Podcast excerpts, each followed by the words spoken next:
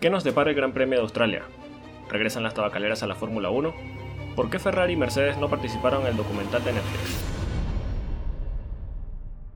Bueno, señores, segundo episodio de Efecto Coanda. Bienvenidos. Hoy con nosotros está el señor Rubén Carballo, presentador de El Pitlane y aficionado de cuanta categoría existe que incluye un motor un pequeño inciso que quiero hacer y que debía hacer en el primer episodio. Eh, el señor Carballo nos iba a acompañar en el primer episodio de Efecto Coanda, pero por problemas técnicos y de última hora se lo impidieron. Bienvenido, señor Carballo. Muy buenas, Alex. Gracias por, por esta presentación. La verdad es que sí, me falló el motor del ordenador, pero aquí estamos ya preparados para este segundo Efecto Coanda. También repite hoy el señor Alex Reyes, ya lo conocemos, estuvo por acá en el primer episodio. Alex, ¿qué tal?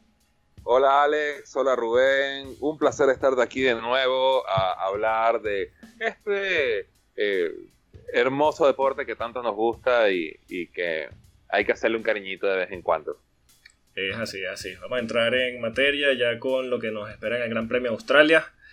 Eh, podemos más o menos sacar un, pequeño balance de lo que nos dejó la pretemporada y lo que se puede esperar en el Gran Premio de Australia. Eh, es comúnmente el Gran Premio australiano sigue la tónica de la temporada, se suelen ver eh, resultados muy particulares porque es un circuito urbano, a pesar de que es bastante rápido.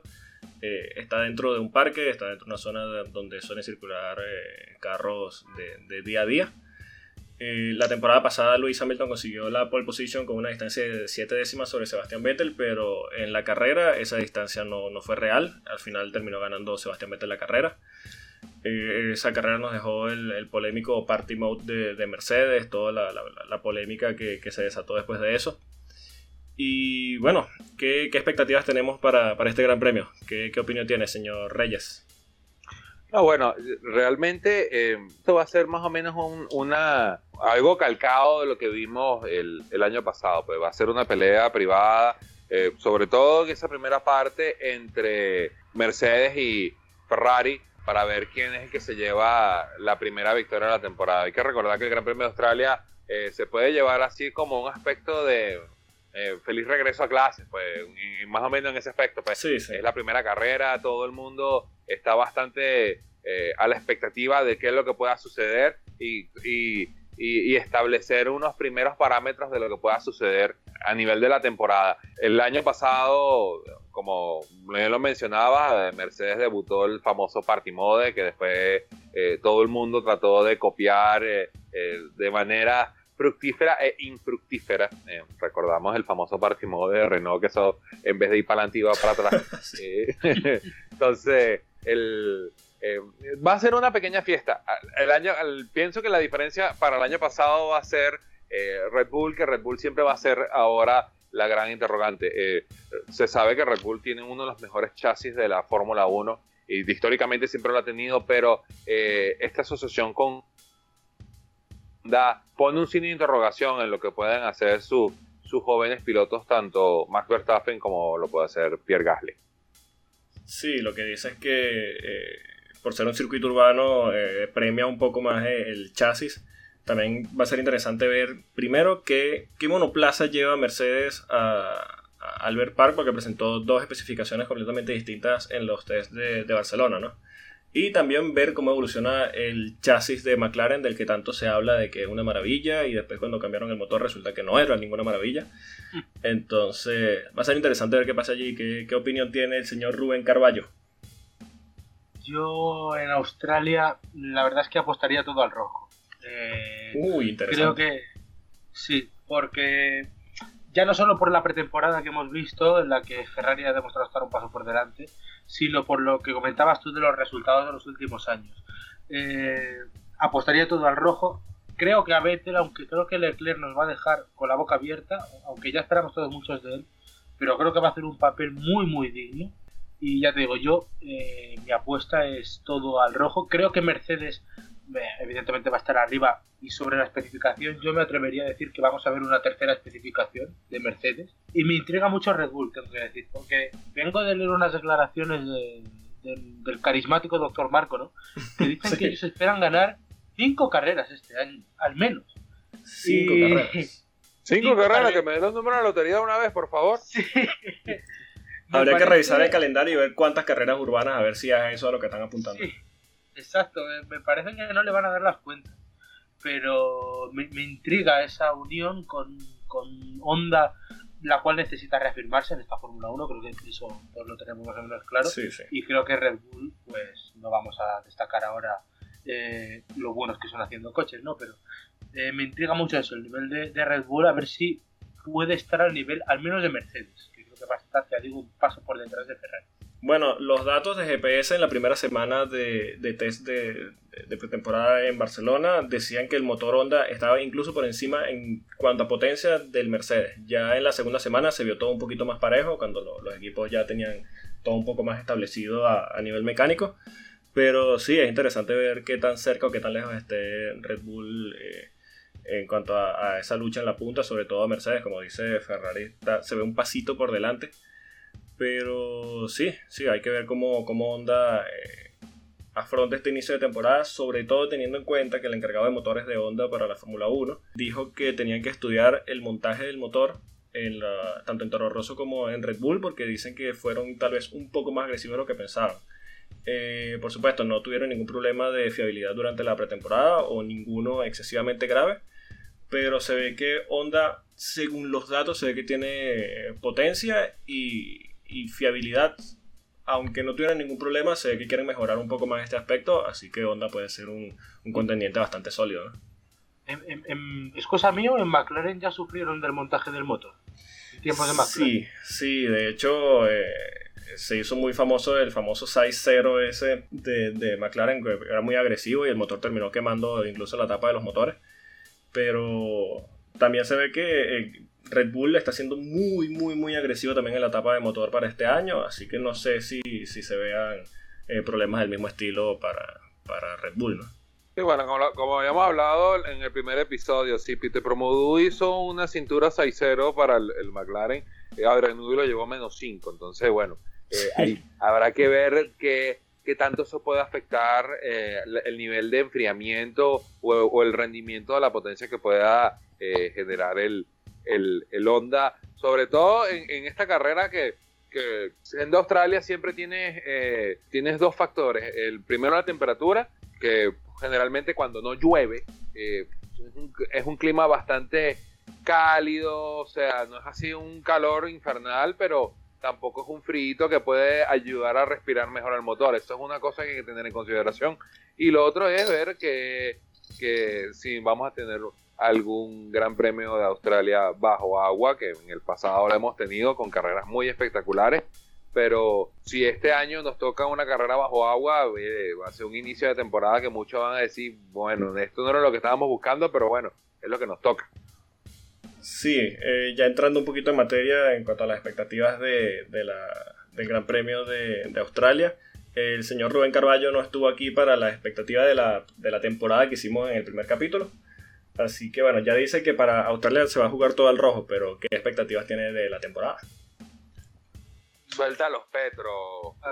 Exacto, juégate, el dinero ficticio. Yo, vamos a ver, mm, creo que estamos sobre todo en una temporada que va a ser clave en Italia, Ferrari, porque eh, viniendo de donde vienen de tener un coche mejor que Mercedes y este año tiene pinta de que vamos a ver lo mismo incluso más, yo creo que la presión va a ser clave. Eh, incluso puede que a Mercedes le venga bien desprenderse de esa presión que han tenido los últimos años de ser el, gran rival a batir y ahora pasar a un segundo plano. Y poner eso en Ferrari, eh, toda esa presión, yo creo que va a ser clave porque eh, tengo la duda de si Sebastián Vettel va a aguantar eh, esa presión. Yo creo que mm, el Mundial va a llegar vivo hasta Brasil, Abu Dhabi. la lucha entre Ferrari y, Mercedes va a ser brutal. Pero claro, aquí ya entro en, el interrogante, no sé si vosotros lo tendréis también, que es cómo lo va a hacer Ferrari en la segunda mitad de temporada. Porque la primera la tiene más o menos dominada, pero la segunda, ahí se le han ido campeonatos, se le han ido luchas y va a ser algo a, ver. Y ya os digo que me intriga mucho Red Bull como tercero en discordia eh, en una temporada en la que yo creo que puede haber sus más y sus menos entre los dos grandes contendientes. Igual pueden pescar en río revuelto y aunque no estén a la altura, le pueden aguantar el sprint eh, varias carreras. Y bueno, pues por zona media de la tabla, pues eh, quiero ver a un buen McLaren, sobre todo porque creo que la Fórmula 1 lo necesita. Sí, totalmente. Y, y, luego, pues bueno, pues equipos que ya nos han dejado un sabor de boca, ¿no? Como Haas, por ejemplo, y tal.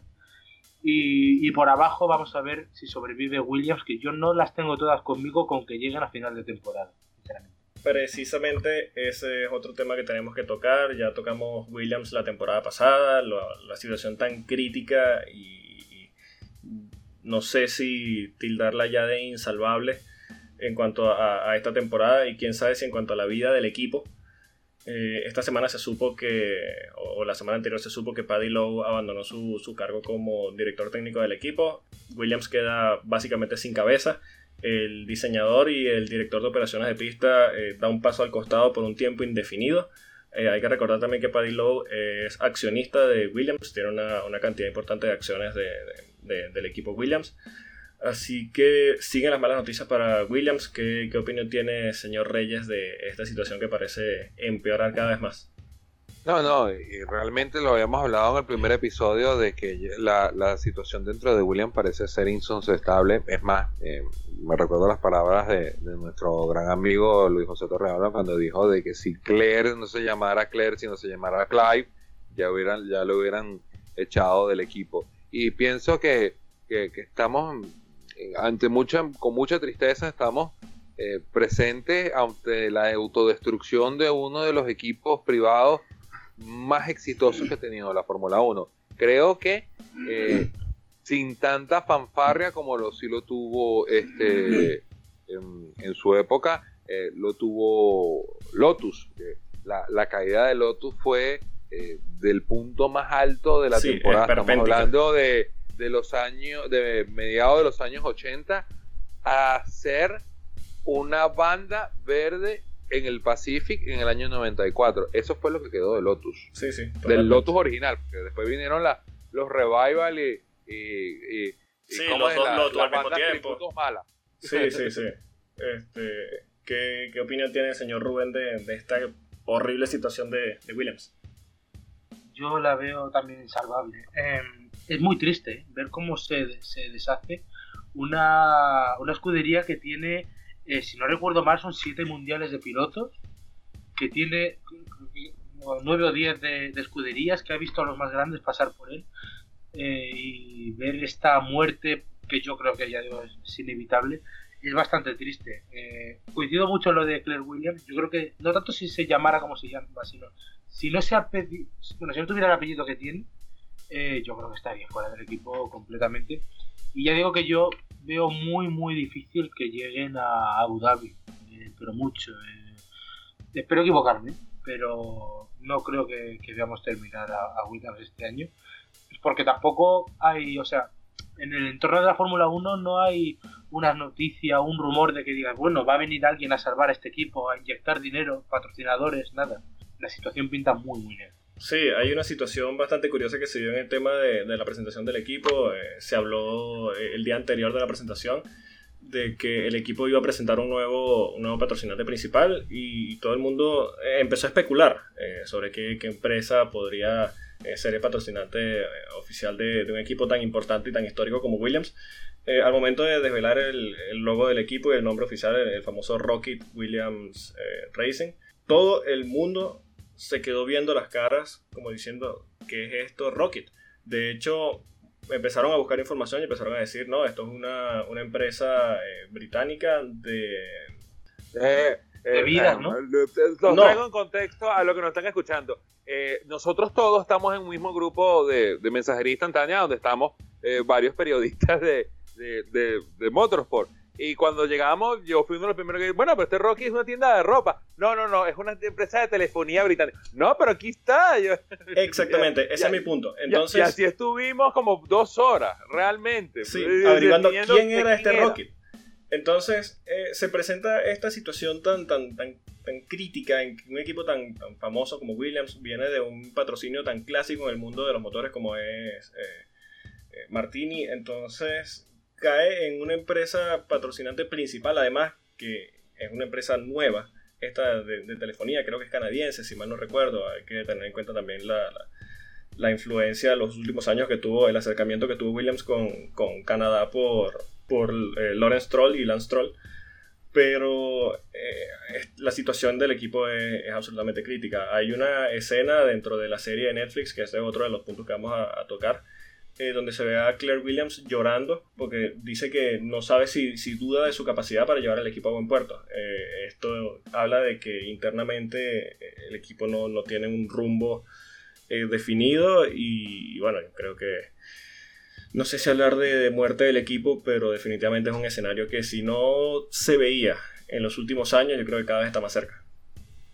Crónica de una muerte anunciada, lo titulaba Gabriel García Márquez. Estamos, estamos, eh, estamos, todos vamos a ser testigos de eso. Bueno, pasamos al segundo tema con el famoso patrocinio de Ferrari y, Mission Winnow, eh, o como tomaron en distintos foros para bromear y hacer memes, Mission Win Now, a ver si Ferrari se quitaba esa, esa pava de encima. Eh, vamos a ver, vamos a poner un poquito en contexto qué es Mission Winnow. Eh, según su página web, yo hice una traducción literal aquí, dice, Mission Winnow tiene una misión simple, dirigir el cambio por la búsqueda constante de hacer mejor las cosas, comprometidos a aprender y saber más. Es más fácil eh, tomar decisiones que mejoren el futuro para todos. Para hacer esto realidad nos metemos en la mente de los más destacados inventores para entender cómo consiguen la excelencia. Desde los mejores ingenieros y científicos del mundo hasta el personal creativo de Philip Morris International junto a nuestros socios de Ducati y Ferrari, asumimos el reto de desafiar el status quo para llevar cambios revolucionarios para ser campeones. Esto es un extracto eh, de, la descripción que da Mission Winnow sobre su, labor en el mundo y lo que me deja esta descripción es que ni ellos saben qué es Mission Winnow. No, no, eso es jerga publicitaria. Entonces, eh, eh, para entendernos... Eso, fueron cinco, cinco tíos que se reunieron en una oficina y dijeron, ajá, ¿cómo definimos esto? Ah, ya sé, eh, vamos a ponerlo así y lo ponemos así. Sí, lo ponemos esto parece, así, lo ponemos así. Esto parece una descripción de vamos a decir cualquier cosa que se nos ocurra y vamos a ver cómo metemos publicidad sobre Philip Morris en un eh, de Fórmula 1, sobre un carro de eh, Fórmula 1. Realmente lo que eso lo hubieran puesto en un lado de una casetilla de Marlboro y te lo vendo. sí, exactamente. Entonces, eh, no es primera vez que eh, la tabacalera trata de meter publicidad en la Fórmula 1. Todos recordamos el famoso livery de Ferrari en 2007 y 2008 con los códigos de barra. Eh, pero para ser sinceros y hablarnos claro, esto es simplemente eh, la, empresa tratando de meter publicidad para que se hable de Marlboro y de Philip Morris y es lo que está logrando. El equipo Ferrari se encuentra bajo investigación tanto en Italia como en Australia por este, eh, este, este, este patrocinio. Ya en Australia el equipo confirmó que no, no llevarán Mission Winnow ni en el mono ni en el, en el chasis y bueno, vamos a hablar un poco de cómo esto podría afectar también a, McLaren por el patrocinio de British American Tobacco y cuáles son las diferencias. Pero primero quiero saber la opinión de, cada uno de ustedes sobre este tema de Mission Winnow. Que bueno, eh, realmente es lo que venimos hablando, pero o sea, eh, cuando tú te pones a hacer extractos de qué es lo que, te vende, pues porque cuando tú tienes eh, patrocinios como gente como por ejemplo Martini, ah bueno, esos son licores, Canon son cámaras Mission Winnow. Eh, y es así. O sea, uno no sabe ni siquiera eh, para qué está eso, de con, con qué se come, con qué se pega. Eh, eso me lo puedo poner, eso es que es ropa. Entonces, ya empezaron y, mucha gente a, nivel de, de, de estos niveles, de, de estos foros y redes sociales, empezaron a dar cosas. Mira que si tú giras el logo así, lo pones así, oye, se parece la caja al, logo de Marlboro. exactamente. Entonces, entonces, ahí fue, me imagino que la, empezaron como que el, el, murmullo empezó a crecer a rumor y el rumor empezó a ser como un grito y creo que la legislación australiana dijo, eh, no nos interesa tener ese tipo de, de publicidad subliminal en, en nuestro circuito. Por eso es que... Eh, aunque se, empezó la investigación y Ferrari eh, dijo de que ellos no lo van a utilizar para el Gran Premio, este, eh, yo estoy esperando, en, eh, en, el momento que estamos haciendo esto, estamos a siete días del inicio del Gran Premio de Australia y estoy esperando en qué momento Ferrari va a tirar abajo el autobús a, a, McLaren porque si tú te pones a leer un poquito de lo que significa Better Tomorrow, es lo mismo que Mission Winnow pero con distintas palabras. Entonces va a decir, bueno, a mí me lo quitas pero él también se lo tiene que quitar porque eh, realmente estamos haciendo lo mismo, aquello que lo otro, pero no hay ningún logo que, en el caso de Better Tomorrow, no hay ninguna cosa que los, este, los asocie con, con, con, con, alguna marca de British American Tobacco. A mí personalmente me hace mucha gracia como las empresas tabacaleras, en este caso que no hay que olvidar que han sido parte básica de la Fórmula 1 durante toda su historia. Eh, yo creo que no podríamos entender la Fórmula 1 sin tabaco. Eh, ¿Cómo hacen triquiñuelas para meterse en, los diseños de los coches y, y, en los patrocinios en todo esto? Porque hablamos de Mission Wino y buscando información de, de, ellos, eh, es verdad que se presentan como un programa de contenidos relacionados con la ciencia, la innovación y la tecnología como vehículos de mejora y transformación para PMI y sus colaboradores. Bueno, mm, si alguien se entera, que, que me Sí, exacto. La pregunta es: ¿qué es eso? ¿Qué, me estás vendiendo? Luego te vas a American Tobacco y es eh, una plataforma global para acelerar el programa de transformación de productos de riesgo potencialmente reducido. eh, ya tengo, a mí me hacen muchas gracias estas cosas y cómo se intentan meter y tal, pero bueno, eh, yo entiendo que dependiendo de las eh, leyes de cada país, pues te lo, te lo quiten y tal y no puedas usarlo, lo veo, lo veo normal, pero bueno, mientras la Fórmula 1 no tenga ningún problema, eh, pues tampoco está mal que, que, intenten meterse en este mundo.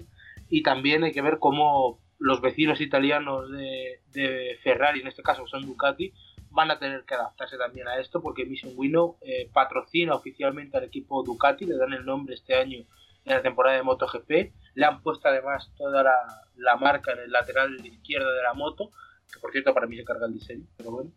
Eh, y pues tendrán que, ver cómo lo hacen, aunque el Gran Premio de Australia, por ejemplo, de MotoGP queda lejano. Eh, me imagino que lo hablábamos antes en micro cerrado, que en Italia serán más permisivos con Ferrari con, y con Ducati, ¿no? En este caso, porque son marcas potenciales, ¿no? Y igual no les eh, apetece tenerles eh, cabreados. A ver, yo entiendo el intento de las tabacaleras de, querer anunciarse porque ellos pagan muchísimo dinero para estar eh, allí en ese, en ese chasis de cada uno de, los equipos importantes, en este caso Ferrari y Ducati en MotoGP. para entender un poquito la influencia de, y la importancia de Philip Morris y sobre todo Marlboro en Ferrari, hay que tener en cuenta o saber que la totalidad del diseño del chasis de Ferrari pertenece a Philip Morris y a Marlboro. Y es Marlboro el que negocia con las demás marcas el lugar de patrocinio en el chasis. Es decir, Ferrari no recibe dinero directamente, por decir, de UPS, de Shell, ni nada de eso. Aunque en el caso de Shell es una, asociación técnica, eh, pero no recibe dinero directamente, sino ese dinero va directamente a Philip Morris, que es el que paga después a Ferrari ese, ese dinero por la totalidad del diseño del chasis.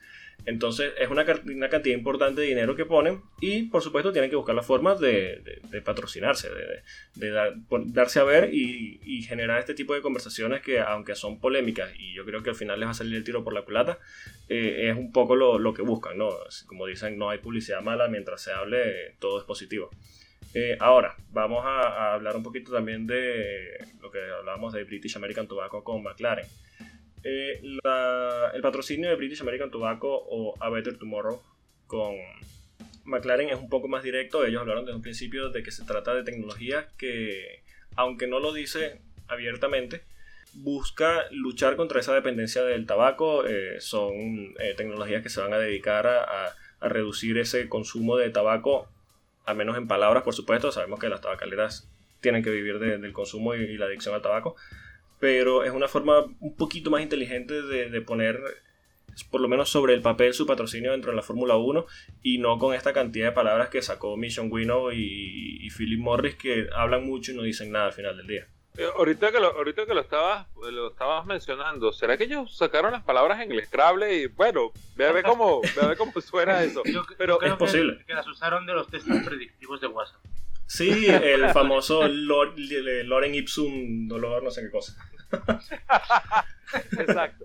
En, el caso de Better Tomorrow, eh, aunque es más, eh, es más en tu cara, porque realmente aquí no lo trataron de esconder. Sí, sí, exactamente. Eh, es el trasfondo que existe detrás de eso. O sea, ¿será que eh, British American Tobacco está desarrollando una marca de e-cigarettes, por ejemplo? Que podría ser una, una alternativa que eh, realmente es un concepto que a ellos les puede eh, resultar bien, pues ellos mantienen su, su share de mercado y, y, está bajo las regulaciones de, de, de varios países, pues que no, no, no, no, no hay que quitarle eh, lo que ellos quieran vender al final del día. Pero ante todo, eh, y sobre todo retomando lo que dijo Rubén con, con, Ducati, lo que está pasando ahorita con esto es que se va a crear un precedente. Se crea un precedente con Mission Winnow y probablemente se creará un precedente con Aver Tomorrow, que cuando nos lleguen esos circuitos donde históricamente las tabacaleras eh, no tenían acceso, como eh, Francia, Inglaterra, Bélgica, eh, me mencionaste Italia, pero... No, España, no, amigo. Eh, eh, saco equivocado, pero no importa. este, eh, realmente lo va a pasar y no hay que ir muy lejos para nosotros darnos cuenta que cuál es el próximo paso que pueda suceder dentro de Mission Winnow. Si nosotros tenemos que esperar hasta el Gran Premio de Francia de Fórmula 1 para ver si de verdad Mission Winnow es o no es legal, no hay que ir muy lejos, solamente hay que ver a los primos lejanos de ellos, que es MotoGP, que la quinta carrera de la temporada va a ser el Gran Premio de Francia. Si en el Gran Premio de Francia Ducati no puede usar Mission Winnow porque eh, violenta todas sus leyes antitabaquismo, ténganlo por seguro de que mm, a mí eh, Mission Winnow no va a salir en ninguno de esos países. Lo que pasa es que, mira, Mission por ejemplo, MotoGP ha aprovechado la llegada de Mission Winnow para hacer un concurso eh, de, elegir las mejores salidas. Lo han llamado eh, la Mission Winnow Mejor Salida de MotoGP. Eh, y han hecho el concurso con eso. Creo que lo hacen también con, con otra marca, para el, con Motul me parece que era, para elegir los mejores momentos de cada carrera del domingo de MotoGP. O sea que aún así el campeonato ha aprovechado ese tirón. Entiendo que la Fórmula 1 será más complicado, pero igual cuando lleguemos a, o sea, circuitos ya, ya decías, como Francia o tal, o Inglaterra, que podrían eh, echar para atrás eso, vamos a ver si nos encuentran con el campeonato de premio y, ampara a Ducati. Sí, y ahí también caemos en lo mismo, eh, en lo que dices del premio a la mejor salida. Eh, ¿Por qué Mission Bueno? ¿Qué tiene que ver esa plataforma que dicen tener ellos que no se entiende con la mejor salida? Bueno, es que en ese batiburrillo de palabras igual es por algo de salida y no nos hemos enterado. es posible, es posible. Bueno, pasamos al tercer tema. Vamos a hablar un poco de este documental que se estrenó el día jueves en Netflix llamado Formula One Drive to Survive. Es una serie que habla de esa parte interna del Mundial de Fórmula 1, eh, una vista, una ventana eh, un poco más privada hacia el funcionamiento de los equipos, un poco más cercano a, los pilotos, este poco de entretelones que, que, no se suelen ver en las transmisiones oficiales. Eh, y hay una curiosidad en cuanto a, este documental, que Mercedes ni Ferrari quisieron participar eh, en ellos, supongo que en ninguno de los capítulos. Supongo que tal vez temiendo que, que hubiese algún tipo de filtraciones o algo, a pesar de que todo esto pasa por contratos muy, muy, muy duros en el tema de, de confidencialidad y no parecía eh, ningún riesgo eh, que, que, abrieran sus puertas. Pero quiero saber qué, qué opinan ustedes de, de, esta negativa de Ferrari y Mercedes a participar en el documental.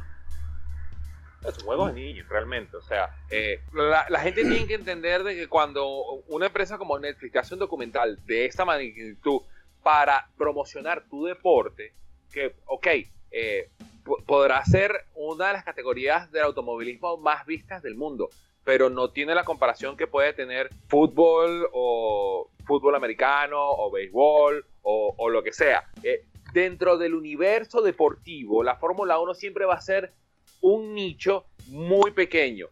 Realmente grande comparado con, con, los demás nichos, como puede ser eh, MotoGP, como puede ser IndyCar, como puede ser NASCAR pero sigue siendo un nicho pequeño comparado contra los grandes deportes.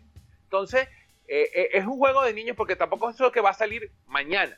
Eh, realmente es un proceso que lleva tiempo hacerlo porque Netflix dijo que ellos iban a estar toda la temporada 2018 de, de, de Fórmula 1 y ya probablemente para finales de temporada ya esos, esos secretos que se guardan entre Ferrari y, y Mercedes eh, ya son públicos, pues, o sea, eh, eh, gente que, que, se da cuenta en esa parte de los diseños y todo eso. Entonces, realmente no, no, entiendo cuál es la, la, la, negativa. Tampoco es que te digas, bueno, realmente es porque no queremos que comprometan a nuestro lo que están haciendo nuestros pilotos en pista. Entonces, realmente lo que pasó entre Mercedes y Ferrari, haciéndole la negativa a, Netflix de que eh, le metieran las cámaras donde estaban sus motorhomes, donde estaban sus garajes, donde estaban sus monoplazas, lo que nos hizo fue un favor. Porque realmente eh, el documental eh, hay que verlo porque se focalizaron en el resto de los equipos y, realmente le robaron la luz, que es lo que normalmente pasa con, con la Fórmula 1. La Fórmula 1 siempre la luz está apuntando o Ferrari o Mercedes y así de vez en cuando sobre Red Bull. Pero eh, entonces tú eh, puedes ver cosas como eh, lo que estabas comentando, lo de, lo de Claire Williams, sobre todo esa, esa pelea interna que existió, o que existió en, en, Red Bull con Daniel Ricciardo y, y Max Verstappen, que terminó por la salida de, de, de Ricciardo hacia Renault para esta temporada. También parte de, esa, esa caída de gracia que tuvo eh, McLaren cuando en esa primera carrera dijeron que sí, que podíamos luchar a donde terminaron al final. El famoso día. Weekend Fight. E, es, es algo que está muy bien hecho, además que no es un documental eh, propiamente dicho de que es una hora y media, sino son 10 capítulos de 40 minutos cada uno y cada capítulo tiene cierto, tiene, le, pone el foco de atención a un punto distinto. Sí, tiene su tono y su protagonista. Sí, sí, por supuesto. 100% recomendado. Eh, así seas fanático de la Fórmula 1 o, seas así alguien que, la ve por encimita o si estás buscando algo distinto que ver. Mm, a mí esta decisión me parece, tanto de Ferrari como de Mercedes, bastante infantil. Me ha gustado mucho la frase esa de, de que es de niños porque realmente no se entiende esa prepotencia. Yo creo que son ganas de marcar diferencias. Nosotros somos los importantes aquí, sobre todo en el caso de Ferrari que es algo que se ve, por ejemplo, en el reparto de beneficios, como Ferrari goza de, privilegios que el resto sí, totalmente. Esas, pues, yo digo, son esas ganas de marcar la diferencia, es decir, nosotros somos los importantes. Vale que se están jugando un título, pero es lo que decía, no sé si lo habéis, cuál de los dos lo había dicho, eh, que era eh, que pasa por unos términos de confidencialidad bastante importantes y ellos saben de sobra que no se va a filtrar nada. Hay que tener en cuenta dónde va esto, que va Netflix, quiero decir, eh, está muy bien que esto haga que el resto de los equipos tengan un foco sobre ellos y, se cuente mejor su historia y tal, pero esto va dedicado más a un público generalista y el público generalista quiere saber cómo es Ferrari, cómo es Mercedes, cómo son los dos grandes. A Ferrari se la conoce en todo el mundo.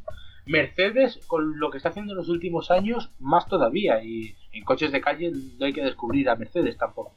Entonces yo creo que tenían que ser más aperturistas Cosa que también hay que decir que eh, en, la Fórmula 1 los equipos grandes nunca han sido aperturistas. Yo recuerdo aquí, por ejemplo, cuando en 2007 eh, en McLaren había una guerra civil en plena lucha por el título, con el caso del espionaje, cómo vetaban a Pedro de la Rosa para ser comentarista en Telecinco, cómo en Antena 3, pagando ya 40 millones de euros por temporada, eh, les pusieron trabas y un secretismo tremendo para grabar la que fue el documental de, de la última carrera de Fernando Alonso con Ferrari, por cierto está en YouTube y si alguien lo quiere ver es muy recomendable. Entonces siempre es este, esta falta de aperturismo que no hay que olvidar que Liberty Media viene para acabar con eso, ¿eh?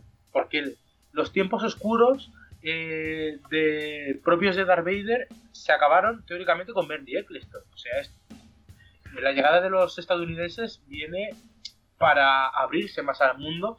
Eh, lo vemos, por ejemplo, en YouTube, donde el movimiento de la Fórmula 1 es no tiene nada que ver con lo que era hace tres años. Sí, totalmente. Eh, entonces yo creo que Ferrari y Mercedes tienen que acostumbrarse ya a esto, a los nuevos tiempos, a dejar atrás eh, todo ese secretismo que tienen. Tienen que airear las ventanas, como se dice, ¿no? Tienen que abrir las ventanas, airear la casa y, y, bueno, pues abrirse al mundo y a los nuevos aficionados, que son los que van a mantener el negocio, ¿eh? Porque si algo tiene también un problema la Fórmula 1 es de pérdida de aficionados y tienen que aprovechar estas tácticas y yo creo que a la larga Liberty Media conseguirá que estos equipos abran la mano y se acerquen al aficionado, que al final es lo que importa. ¿no? Sí, hay un tema importante que tocar. Eh, disculpa, eh, disculpa que te interrumpa. Es que realmente em, Rubén dio algo en el clavo. Eh, eh, la era del emperador Palpatine terminó, la era de, Darth Vader terminó, la era de Bernie Eccleston terminó.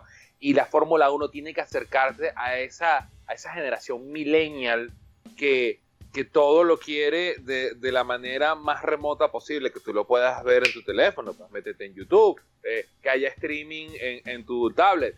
Y, y, y realmente Bernie aunque tuvo un, un, un, un, esquema de negocios muy exitoso, es más, fue dueño de los derechos de la Fórmula 1 por mucho, mucho, mucho, sí, por décadas. Décadas, estamos hablando de más de 30, de, 30 años. Entonces, y, eso casi eh, le lleva a hacerse con MotoGP, por cierto, incluso. O sea sí, sí. Podríamos haber hablado de un poco. Eh, ese es el otro emperador Palpatine, pero eso lo dejamos para otro programa, ¿verdad? eh, eh, entonces, eh, realmente Liberty Media está dando los pasos correctos a acercarse a esa generación millennial de decir, mira, ahora yo en YouTube te pongo esto y te hago estos resúmenes y te consigo este tipo que fue muy exitoso con los americanos y te lo pongo solito para que te hable media hora y te dé un, un, pase interno de todo lo que está pasando durante, el, durante la carrera del fin de semana y ahora te pongo este documental. O sea, Liberty Media está dando los pasos que debe en dirección correcta. Eh, eh, dejar ese modelo, eh, ya, ya le podemos decir, obsoleto y troglodita, que, que tenía Bernie Eccleston, de que tú asomabas algo, cualquier cosa que dijera Fórmula 1 en YouTube, y era que te lo bajaban en 30 segundos. no hay que olvidar que, o sea, la Fórmula 1 ha eh, creado su propia plataforma para que los aficionados puedan ver el campeonato el año pasado. Sí, sí. Que es algo que eh, en Estados Unidos, por ejemplo, se estila más. La NASCAR y la IndyCar yo creo que lo tiene, de una especie de Game Pass. MotoGP, que es el rival más cercano, lo tiene desde hace muchísimos años. Eh, desde los inicios de Internet, yo creo. Mm, entonces, es que el cambio es absolutamente tremendo. porque por ejemplo, y, el contenido está súper currado porque vemos en YouTube unos análisis que muchas televisiones ya los querrían hacer. O sea, que es algo que cuesta hacer, las comparaciones de vueltas, eh, eh, pues los posts, de emisiones en directo, que eh, si no recuerdo mal, el, año pasado los, los posts de las carreras los emitía la Fórmula 1 en YouTube y en, Twitter. Sí. O sea, es un aperturismo Sí, es lo que dicen. La, la Fórmula 1 viene de una época de oscurantismo bastante importante. Recuerdo que hay una cita de, de, Bernie Eccleston que le comentaron una vez sobre esta apertura a las redes sociales y él decía que las redes sociales no servían para nada. Eh, yo creo que, no sé si será un tema de edad, pero eh, Eccleston definitivamente al final de, de, su época al frente de la Fórmula 1 estaba un poco desconectada de la realidad. Aunque como dice Reyes, eh, comercialmente fue un éxito totalmente. Él sacó a la Fórmula 1 de, de un sitio bastante oscuro y bastante inseguro en el que estaba. Eh, tuvo unas cuantas décadas al frente de la categoría y yo creo que es inobjetable el éxito que tuvo al frente de, la Fórmula 1, pero eh, como dicen, este cambio generacional eh, en el que la tecnología es la que premia sobre eso de, querer ver las carreras en un televisor. la gente está más acostumbrada ya a ver más contenido en tablets, en computadoras, en sus teléfonos. Entonces, eh, la Fórmula 1 necesitaba este cambio, como dice que está haciendo eh, el Liberty Media, y, tal vez de este oscurantismo al que están acostumbrados, no tanto Mercedes por ser un equipo entre comillas nuevo, pero sí Ferrari, eh, sabemos que Ferrari también viene de, de, una época bastante traumática en 2007 con el tema del Spygate y todo esto. Y tal vez haya algún tipo de sospecha de que se pueda filtrar algún material, pero como dice, esto es un material que va para Netflix, esto es una empresa gigantesca y multimillonaria a nivel mundial. Eh, no considero, por supuesto no soy abogado, ni mucho menos estoy dentro de un equipo de Fórmula 1, pero no considero que haya existido un riesgo real de alguna de, que se haya filtrado algún tipo de información y ni siquiera ni siquiera creo que Netflix camarógrafos técnicos o guionistas quieran llegar tan dentro de los equipos a, un nivel técnico que pueda ser útil para los demás equipos. Entonces sí considero que como dicen ustedes un poco de, de malcriadez, de inmadurez por parte de Ferrari y Mercedes no abrir las puertas. Como dice Reyes, eh, esto cambió el foco a los equipos de, de, mitad de tabla. Sí, eh, como dice, la, las noticias siempre se las llevan los equipos que ganan. En este caso, Ferrari y Mercedes llevan dominando las noticias y los titulares desde hace años ya. Y esto le da un poco más de, atención a esos equipos pequeños. Esto puede servir a mediano o a largo plazo para atraer nuevos patrocinadores, al ver eh, cómo, se, cómo se trabaja dentro de un equipo Fórmula 1. Tal vez se animen un poco de, más de, público, eh, este público joven que parece costarle un poco más llegar a la Fórmula 1 eh, con tanto, tantos aspectos técnicos. Pero sí, como dice, esto es inmadurez y ya para esta temporada eh, los mismos productores están trabajando, creo que es la productora Box to Box. Eh, ya eh, llevaron sus cámaras para los test de pretemporada. van a grabar también el Gran Premio de Australia. Aunque no tienen contrato firmado para una temporada 2019 de Fórmula 1, ellos están seguros de que lo van a conseguir. Y el mismo Ross Brown, creo que fue, dijo que ya estaban en conversaciones con Mercedes y con Ferrari para que esta vez tengan una participación mayor. Así que bueno, esperemos que, que este, esta época de oscurantismo eh, se vaya quedando paso a paso atrás. Entiendo los secretismos que, deben existir dentro de la Fórmula 1. Es un, deporte bastante técnico y bastante crítico. Se, juega muchísimo dinero en cada punto que, ganen o pierdan. Pero bueno, parece que, se están dando los pasos correctos para esta temporada y esperemos que, esto cambie en, el corto plazo. Decía el, o dice el gran poeta estadounidense Bob Dylan que los tiempos están cambiando. Entonces, eh, realmente, eh, si este hermoso documental, porque aparte de eso, el, documental tocó una fibra, eh, no creo que con el asunto de Rubén, pero para mí y para Alex, como lo es la, la, muerte de Jules Bianchi, sí, totalmente.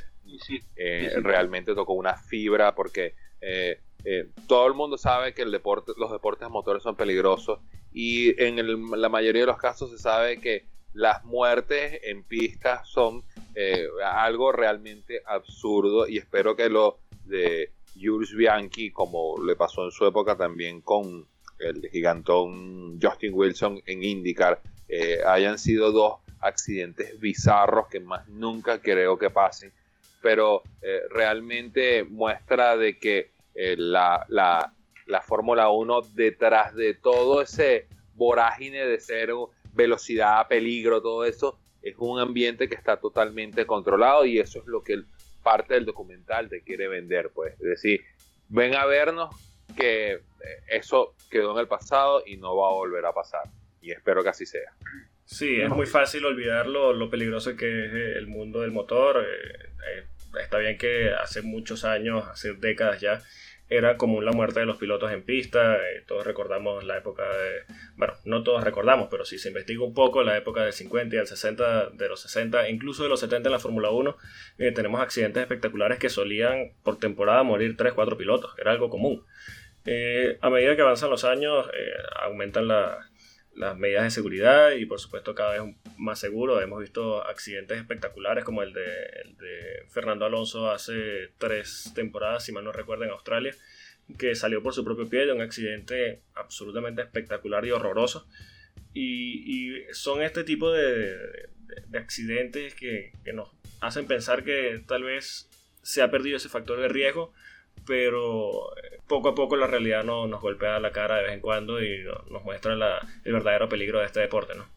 Nunca hay que olvidar que eso que se dice de Motorsport y dangerous, ¿no? De hecho están todos los circuitos y, es un lema que nunca hay que olvidar porque es verdad que mucha gente tiende a pensar y luego cuando pasa algo siempre se, se regula lo típico, ¿no? De por qué pasan esas cosas y tal, pero el riesgo es algo que, que está íntimamente unido a, este deporte de motor, a todas sus disciplinas, en la Fórmula 1, por supuesto. Todos los avances que se hacen son buenos, es cierto, pero, pero nunca hay que confiarse porque en cualquier momento puede haber un giro que, no te esperes y, llegar a estos términos que nunca queremos llegar. Es así, es así. Bueno, llegamos al final del segundo episodio de Efecto Coanda. Agradecemos al señor Rubén Carballo y Alex Reyes por formar parte de este segundo episodio. Puedes seguirlos en las cuentas de Twitter, arroba Rubén Piso DXT y arroba Ethan Gilles, como Gilles Villeneuve. Y a nosotros nos pueden seguir en arroba efecto coanda. Pueden escucharnos en anchor.fm, breaker.audio, overcast.fm y en la aplicación Pocket Casts. Señores, gracias por acompañarme en este segundo episodio. Gracias a ti por la invitación. No, muchísimas gracias por, por, por permitirme volver a, a, tu, a tu podcast. Y bueno, ya la temporada empieza y veremos qué es lo que es. Exactamente, estamos en eh, semana de carrera, ya el fin de semana empieza el Gran Premio de Australia y nos escucharemos el próximo lunes con el análisis de lo que nos deje el primer Gran Premio de la temporada. Nos escuchamos la próxima semana. Chau. Chau. Adiós.